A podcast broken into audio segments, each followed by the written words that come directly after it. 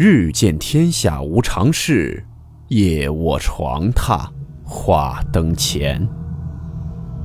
欢迎来到木鱼鬼话。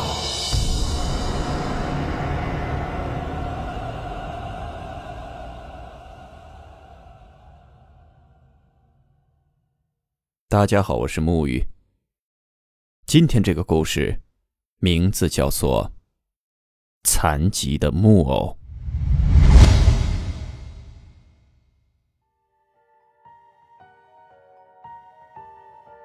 大明、小明是一对亲兄弟，年龄相隔八岁。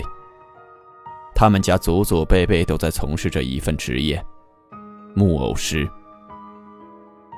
那时，大明、小明年龄还小，他们的父亲是一名木偶操作师。现在的傀儡戏不像古代比较吃香，所以接的活很少。大明、小明的妈妈在生完他们后就跑掉了，只有他们的父亲拉扯着这两个兄弟长大。大明对于木偶操控可以说是无师自通，很有天赋才华。但大明却对这份职业非常的抵触，很不愿意接下这个家族事业。而小明完全没有这方面的天赋，但却对木偶非常感兴趣，很想去碰这个木偶。不过他们的父亲跟他们说：“你们都不用顾虑太多，我们家族的这份职业并不是看你们的天赋。”也不是看你们是否愿意做这项工作，因为，并不是你们选择木偶，而是木偶选择你们。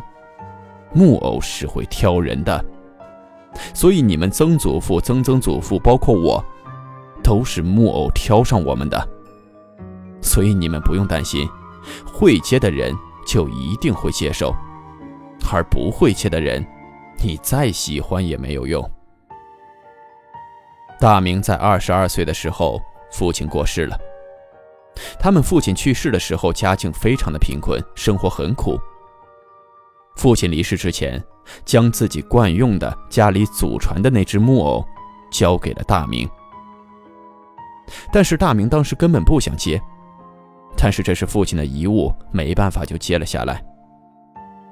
看着棺材里面的父亲那特别瘦弱的脸，瘦到下巴两边都有两条杠。那样子，很像一个木偶。看到父亲的样子这么惨，大明更加坚定了自己的想法：我绝对不要接受木偶师这个工作。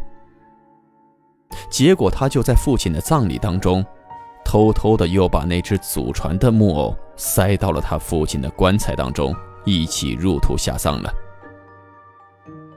后事办完后。大明什么心也没留下，直接就离家出走了。他早已经受够了这个破败不堪、穷困潦倒的家庭，只留下了十四岁的小明。小明住在了一个亲戚的家里，寄人篱下。就这样过了八年，小明也二十二岁了，可以独立的生活，也已经离开了亲戚家，自己一个人生活了。可是有一天，他忽然接到了失踪八年的哥哥大明的来信。看信的地址，哥哥已经搬到了很远的城市。信里哥哥跟小明说：“我们见一面吧，有些事情需要当面说清楚。”虽然小明对自己的哥哥当初抛下自己一个人走掉，心里还是有些隔阂，但终归是亲兄弟，还是按照哥哥约定的时间地点去见面了。哥哥已经三十岁，过着完全不一样的生活，找了一份很好的工作，看家里的布置就不是一般的家庭。太太也很漂亮，而且也已经有了一个三岁的儿子，儿子也很可爱。哥哥已经完全撇开了木偶师的生活，和木偶也已经完全没有任何关系了。小明来到哥哥家，见到大明后。却发现哥哥的表情很不对劲。明明是哥哥邀请我来的，为什么要一直摆着一副臭脸？感觉好像对我有什么仇恨似的。整个晚餐的过程中也全都是冷嘲热讽。晚饭过后，小明终于忍不住，就问哥哥：“你到底什么意思？你找我来却一直在损我，你看不惯我就不要找我过来啊！你完全可以不跟我相认啊！你已经失踪了八年了，为什么现在还要一直挖苦我呢？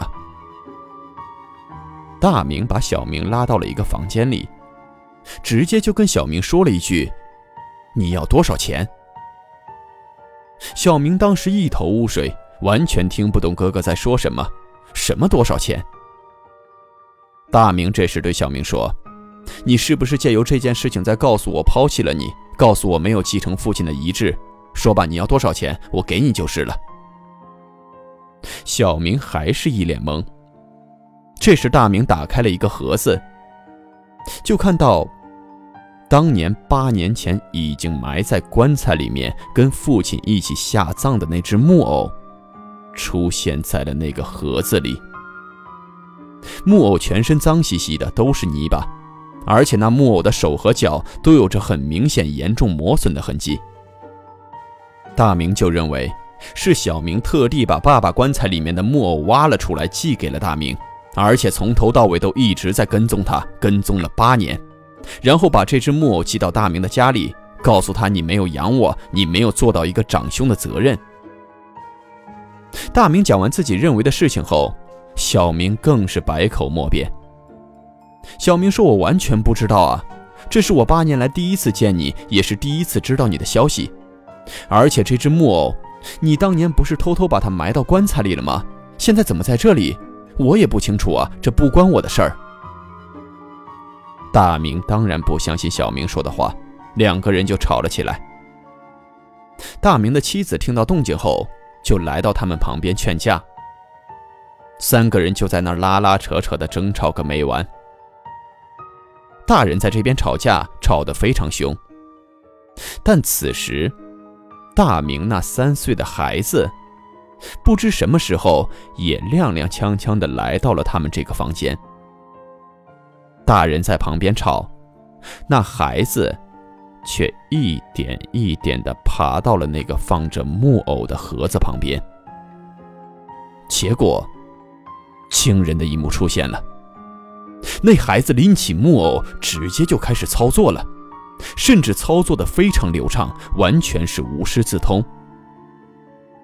这时，大明、小明和大明妻子就看到，他们在一旁吵架，儿子在拿着一个脏兮兮的木偶开始操作。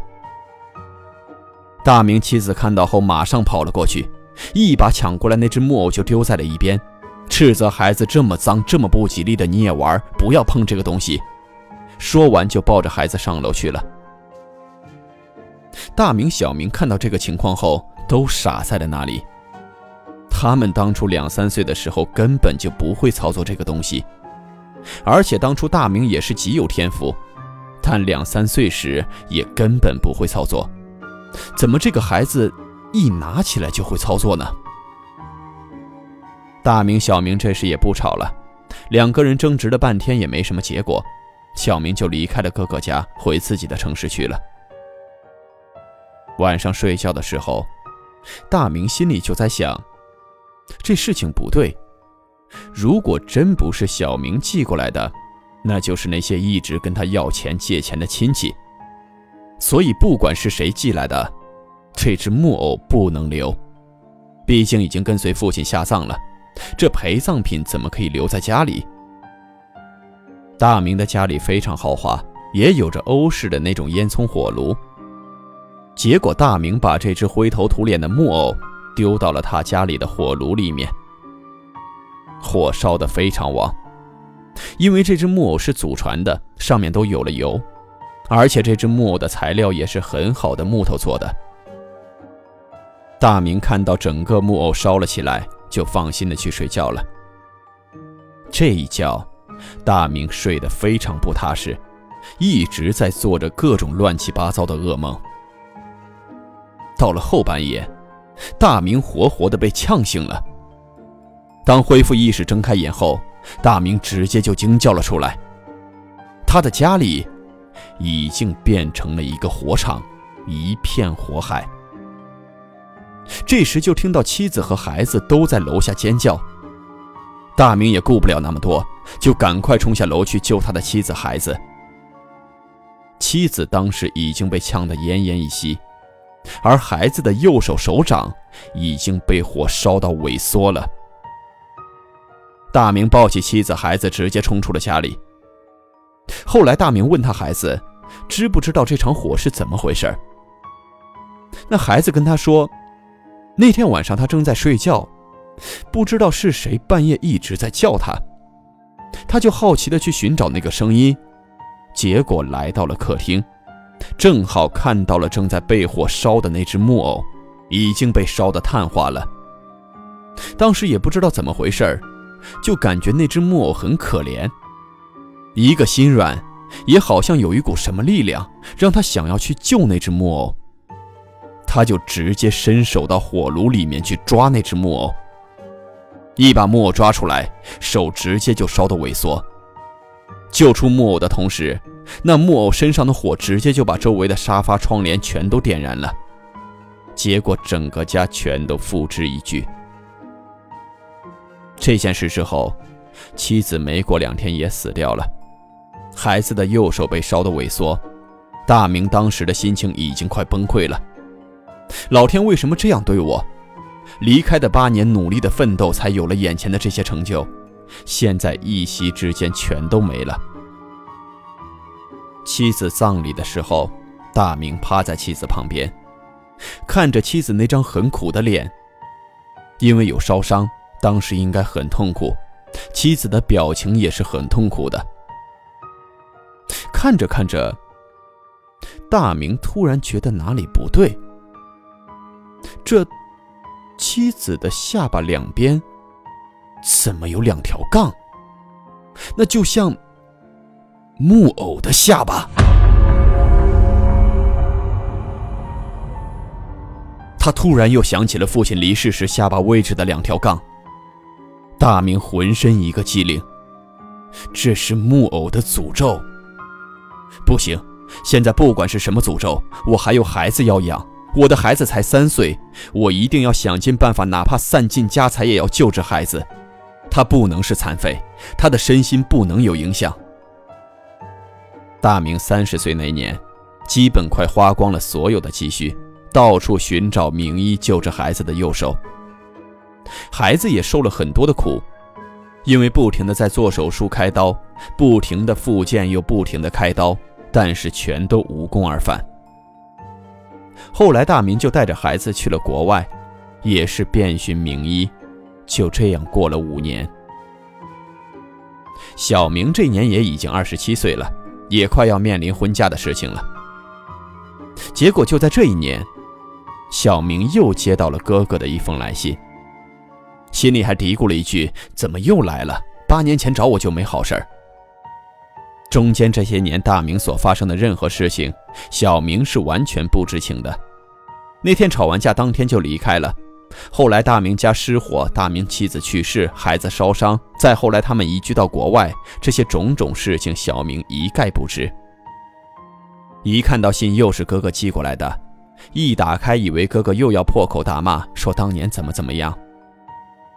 但没有想到的是，这次哥哥的来信是来和解的，是跟小明道歉的。哥哥说，他终于明白当年父亲为什么会说“木偶挑人”。他们父子二人，也就是大明和他已经八岁的儿子，在国外定居，因为一直在给孩子找医生，不停的给孩子开刀，不停的复健。已经过得很穷苦的生活了。有一天的冬夜，大明正在睡觉的时候，突然就听到隔壁房间的儿子在好像说梦话。他就认为可能是儿子想妈妈了，毕竟孩子还小，虽然已经过去五年了，已经八岁了，但肯定还是会想妈妈的。他就起身想去安慰一下儿子。当大明正要开儿子的房门时，他突然听到，他儿子此时正在装着老人的声音，用着一种特别苍老的语气说着：“你以为你逃得掉吗？你以为你可以抛弃我吗？”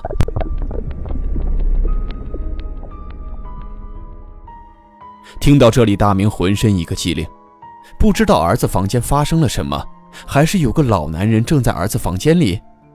随即赶忙冲了进去。进去后就看到儿子正坐在地上，一脸无辜地看着他。大明看了看房间，没有别人，就吼着问儿子：“你在干什么？”儿子这会儿也是看着父亲的样子，有些害怕，就跟他说：“我不知道啊，你这半夜突然冲进来，还在问我干什么？”大明就问他：“你为什么拿着这个东西？”此时，大明的儿子正在用着那只已经完全残废、被烧得萎缩的手，灵活地操纵着一只木偶。这只木偶。正是当年已经在火场里面烧烂、不知烧到哪里去的那只祖传木偶，已经全身碳化。他不知道是不是儿子在什么时候又用线绳把那只木偶重新穿好，所以大明这会儿又生气又感到害怕。他就问儿子：“你是什么时候找到这只木偶的？你什么时候藏起来的？我们都到国外了，怎么还留着这东西？”他儿子很无辜。但手上仍然没有停止。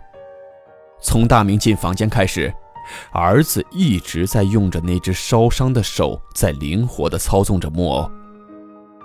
儿子无辜地跟大明说：“没有啊，我是在窗户那里捡到的啊。”听到儿子的这句话，大明整个人已经呆住了。这只木偶。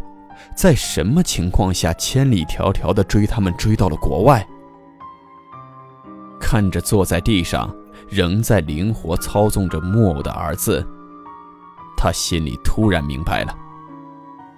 原来，这只木偶挑的人，自始至终都不是他大明和小明，而是大明的孩子。